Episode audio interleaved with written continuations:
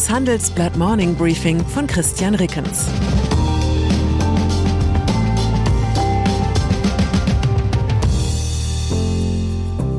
Guten Morgen allerseits. Heute ist Donnerstag, der 12. Januar 2023 und das sind unsere Themen. Panzerdebatte. Polen erhöht Druck auf Berlin. Globalisierungsdebatte. Nordamerika setzt auf Do-it-yourself. Klimadebatte. Grüne wollen Verkehrsminister zum Jagen tragen. Ukraine. Der ukrainische Präsident Volodymyr Zelensky hat gestern Abend die Initiative Polens begrüßt, seinem Land Leopard-Kampfpanzer zur Verfügung zu stellen. Duda hatte erklärt, sein Land wolle den Ukrainern Leopard-Kampfpanzer für eine Kompanie überlassen. Eine Leopard-Kompanie ist in Polen wie in Deutschland üblicherweise mit 14 Kampfpanzern ausgerüstet. Duda sagte weiter, Voraussetzung sei zum einen eine ganze Reihe von formalen Anforderungen und Genehmigungen, zum anderen wolle Polen, dass sich eine internationale Koalition bilde, bei der auch andere Länder Kampfpanzer beisteuern. An dieser Stelle wird es für Deutschland heikel, denn die entscheidende Genehmigung, auf die Duda anspielt, müsste aus Berlin kommen. Weil die Panzer aus deutscher Produktion stammen, kann die Bundesregierung eine Weitergabe an die Ukraine erlauben oder auch verweigern. Letzteres wäre allerdings ein sehr unfreundlicher Akt sowohl gegenüber Polen als auch der Ukraine. Wenn aber Berlin der Lieferung polnischer Leoparden zustimmt, wird sich Olaf Scholz der Lieferung von Leopardpanzern aus deutschen Beständen kaum länger verweigern können, zumal auch andere westliche Staaten mittlerweile Bereitschaft zur Lieferung signalisieren. Die Linie des Bundeskanzlers lautete ja stets Kein anderer Verbündeter liefert westliche Kampfpanzer und wir machen keine Alleingänge. Der schwedische Ministerpräsident Ulf Kristersson sagte am Mittwoch, er erwarte, dass über eine Lieferung von Leopard 2 Panzern an die Ukraine in einigen Wochen entschieden sein werde. Er sagte vor Journalisten in Stockholm, ich denke, es ist ziemlich bekannt, was die Ukraine braucht. Jedes Land werde nun versuchen zu entscheiden, was es leisten könne. Zu berücksichtigen seien dabei die Bedürfnisse der eigenen Streitkräfte, aber auch Regelungen und Entscheidungen der Partnerländer. Deswegen werde man noch ein paar Wochen warten müssen. Klingt nach einer netten Umschreibung für wir gedulden uns jetzt so lange, bis sich die Bundesregierung endlich bewegt.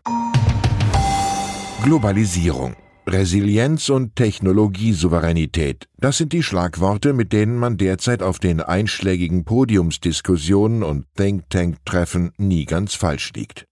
Im Zweifel gerne auch noch ein geoökonomisch einstreuen. Was meist gemeint ist, wenn diese Begriffe fallen, die großen Wirtschaftsblöcke wollen wieder mehr alleine machen, wollen weniger von Im- und Exporten, ausländischem Know-how und Kapital abhängen. Das gilt für die Europäische Union, aber auch für die drei Staaten der nordamerikanischen Freihandelszone USMCA, früher NAFTA genannt. Gemeinsam gelte es, Warenproduktion aus dem Ausland in die nordamerikanische Region zurückzuholen, verkündeten die Regierungschefs von Kanada, Mexiko und den USA zum Abschluss ihres Gipfeltreffens. Die drei Länder vereinbarten eine Vertiefung der Wertschöpfungsketten. Kanadas Premier Justin Trudeau betonte, dass diese Ketten vor allem Zukunftstechnologie umfassen sollten, so zum Beispiel seltene Mineralien, E-Autos und auch Halbleiter. Für US-Präsident Joe Biden ging es bei dem Gipfel allerdings auch um ein politisch deutlich drängenderes Thema, die hohe Zahl von Migranten, die aus Mexiko in die USA strömen. In den zwölf Monaten bis Oktober 2022 griffen die USA laut Zoll- und Grenzschutzbehörde CBP 2,76 Millionen Migranten ohne Papiere auf.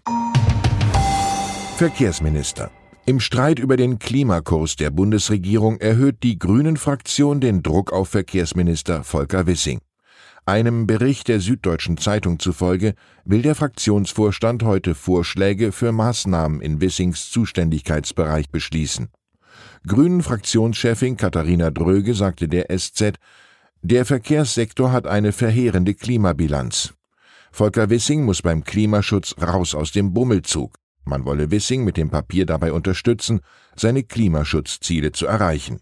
Gegenüber einem Mitkoalitionär ist das ein ähnlich charmanter Akt, als würde man am heimischen Kühlschrank Fotos von ultraschlanken Models aufhängen, um seinen pummeligen Partner beim Abnehmen zu unterstützen.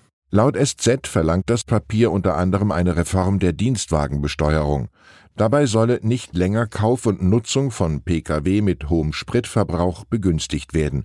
Zudem fordern die Grünen mehr Tempo bei der angepeilten klimafreundlichen Reform der Pendlerpauschale.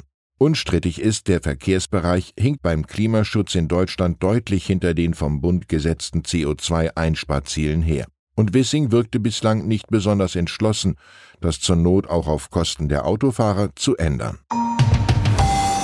Mercedes. Wir bleiben beim Verkehr. Wenn es mit dem Autoabsatz mal nicht mehr so läuft, könnte Mercedes um seine kryptischen Modellbezeichnungen jederzeit eine eigene Quizshow strecken.